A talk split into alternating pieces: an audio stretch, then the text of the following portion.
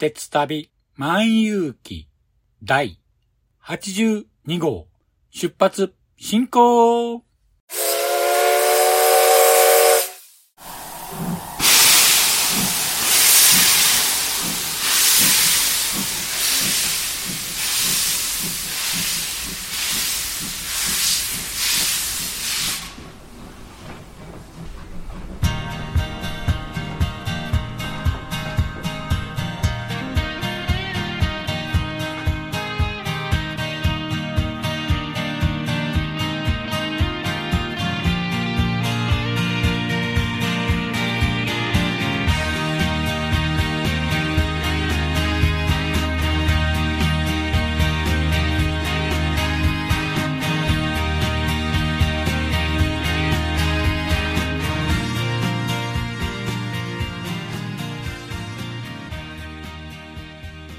毎度ご乗車ありがとうございます。鉄旅万有記は鉄道と旅好きのしんちゃんが鉄旅についてゆるーく語るポッドキャスト番組です。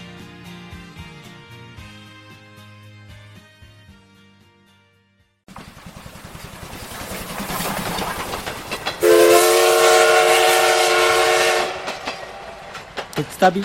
万有記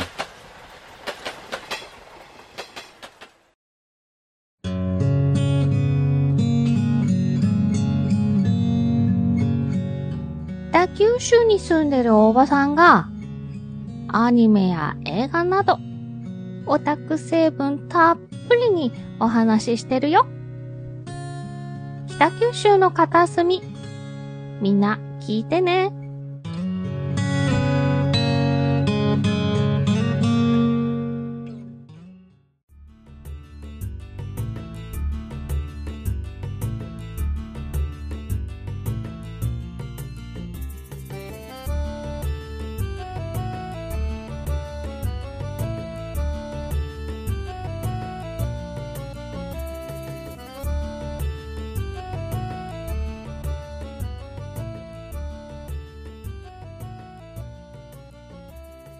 皆さん、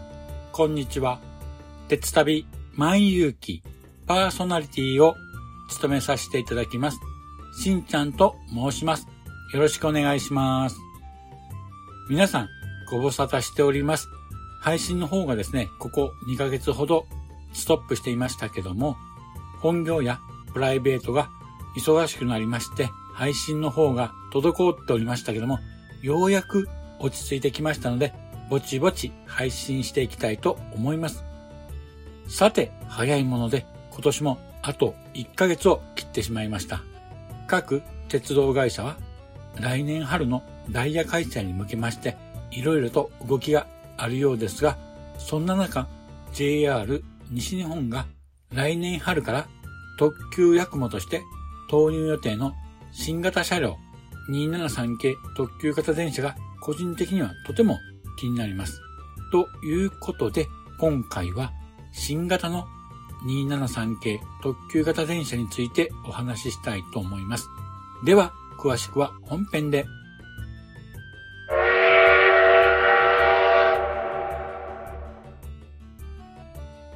では、本編です。今回のテーマは、新型車両273系特急型電車についてお話ししたいと思います。この度 JR 西日本が来年2024年春から岡山と山陰の米子や出雲市を結ぶ特急やくもに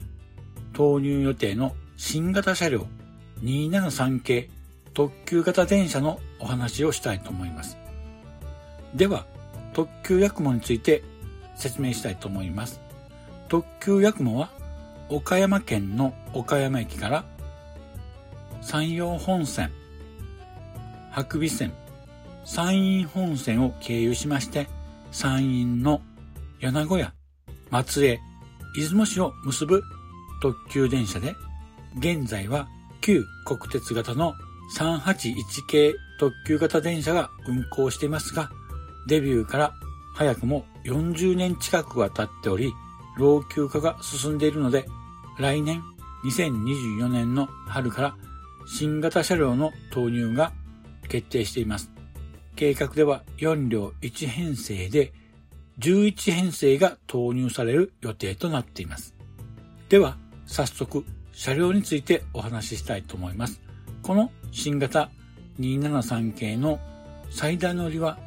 新しく開発されました車上型の制御付き自然振り子方式を採用したことです。この制御付き自然振り子方式というのは詳細な走行データと地図データを照合しまして正確な位置情報をもとに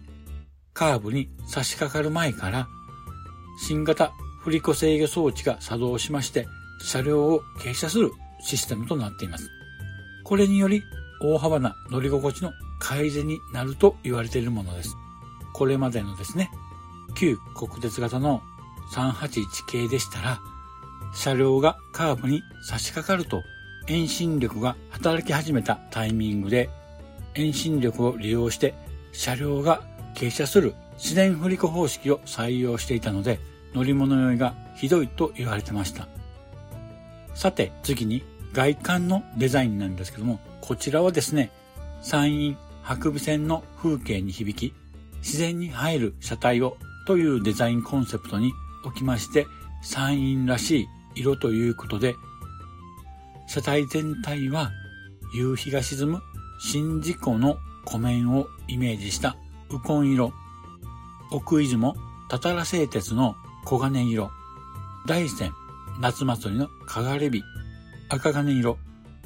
石州河原の赤道色など白尾線沿線の景色からインスパイアされたというイメージから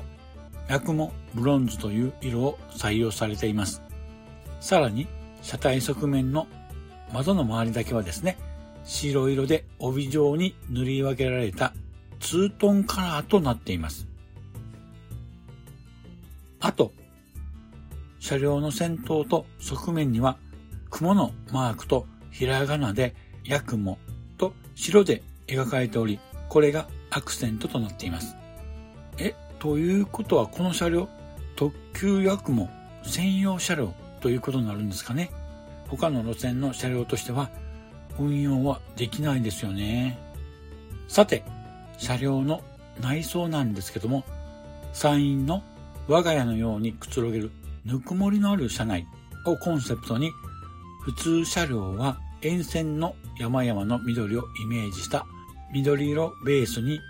古来より神事に用いられる魔除けの意味を持つ朝の葉の模様をシートにあしらっています。この朝の葉の模様というのはですね、わかりやすく言いますと、鬼滅の刃の禰豆子の着物の柄ですね。一方、グリーン車では明るい雰囲気と広々とした空間を感じる黄色をベースにしました山陰地方沿線ではよく見受けられる亀にまつわる伝説や地名、そして一等車ということで富と長寿の象徴といえる亀の甲羅をイメージしました積み石亀甲を模様としてシートにあしらっています。そして座席配置なんですけども普通車は2対2、グリーン車は2対1となっています。全席には可動式のヘッドレストがついておりまして、さらに全席コンセントもついています。あと Wi-Fi も完備していますので、この辺りは最近のトレンドといったところでしょうか。その他、車内にはキャリーバッグが収納できる大型荷物置き場やフリースペースや、そしてユーティリティスペースも設けられています。また、バリアフリー対策もバッチリで、座席には車椅子用スペースや車椅子のまま利用できる多目的トイレも設置されているということです。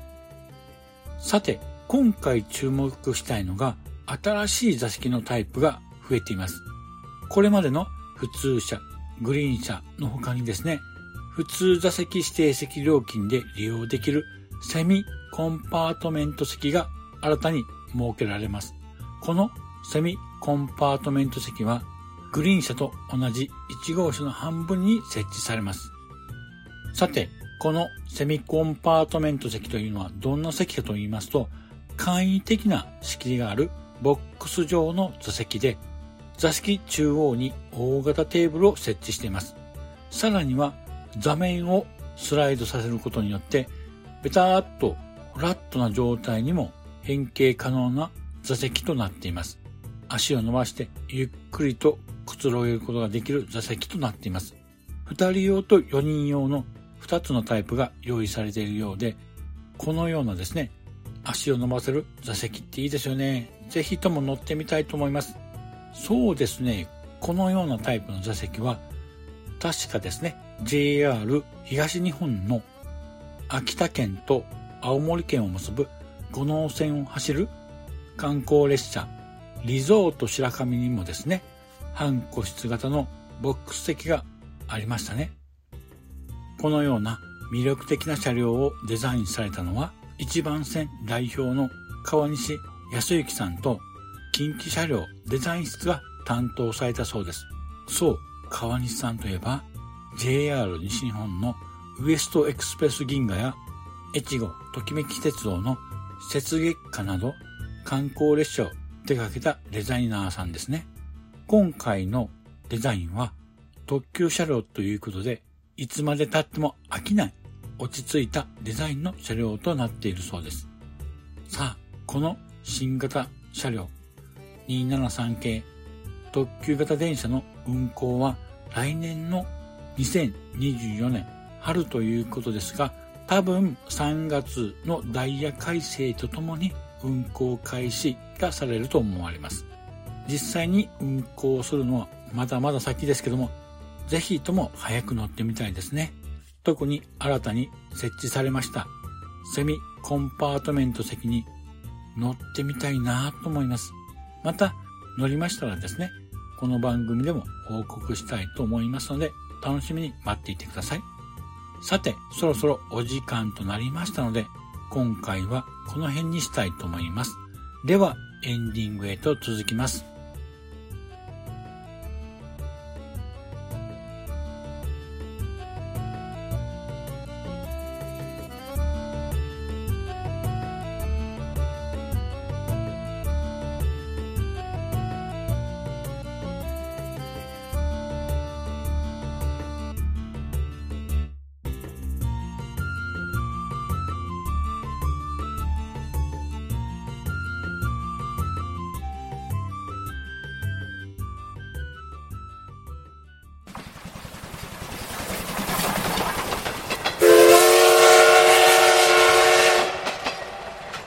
旅万有記。おかえり。今日は忙しかった？それともいつも通りだった？ねえねえ私のお話聞いて聞いて。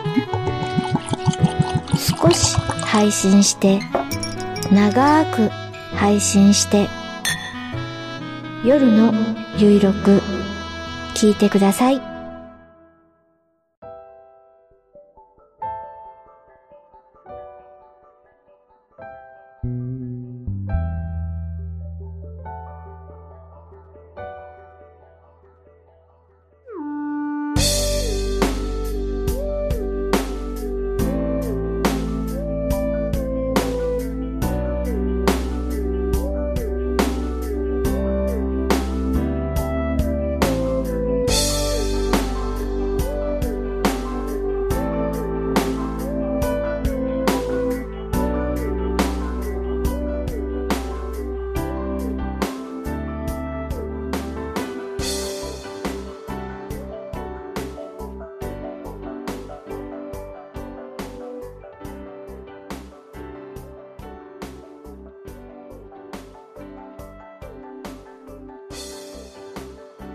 では、エンディングです。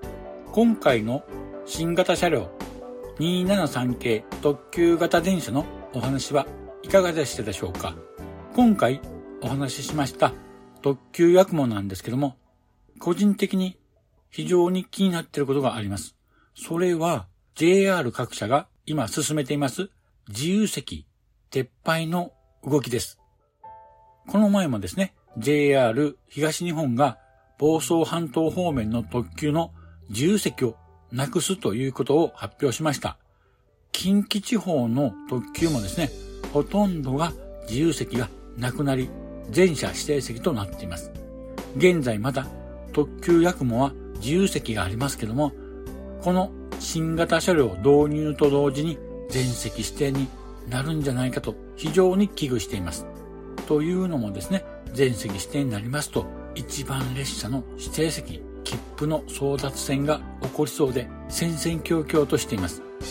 運行開始までまだ4ヶ月ほどありますけども、無事一番列車の切符が取れるか、今からハラハラドキドキしています。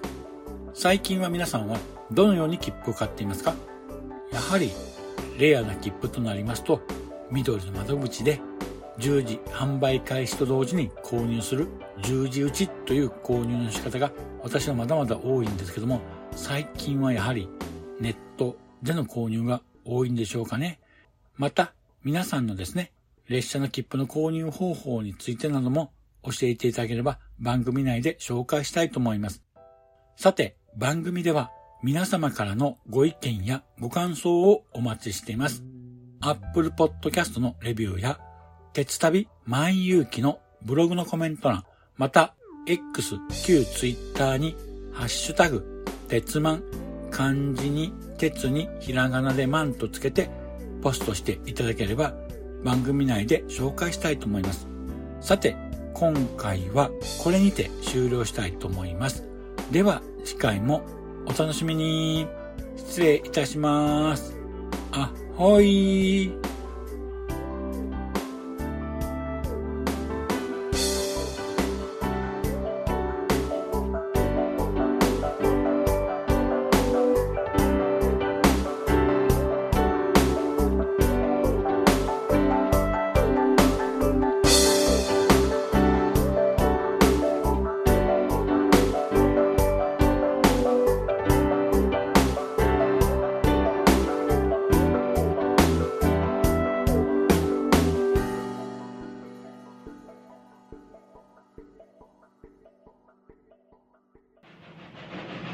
長らくのご乗車、お疲れ様でした。まもなく終点に到着いたします。くれぐれもお忘れ物のないように、今一度お手回り品のご確認をお願いいたします。では、またのご乗車を心よりお待ちしております。ありがとうございました。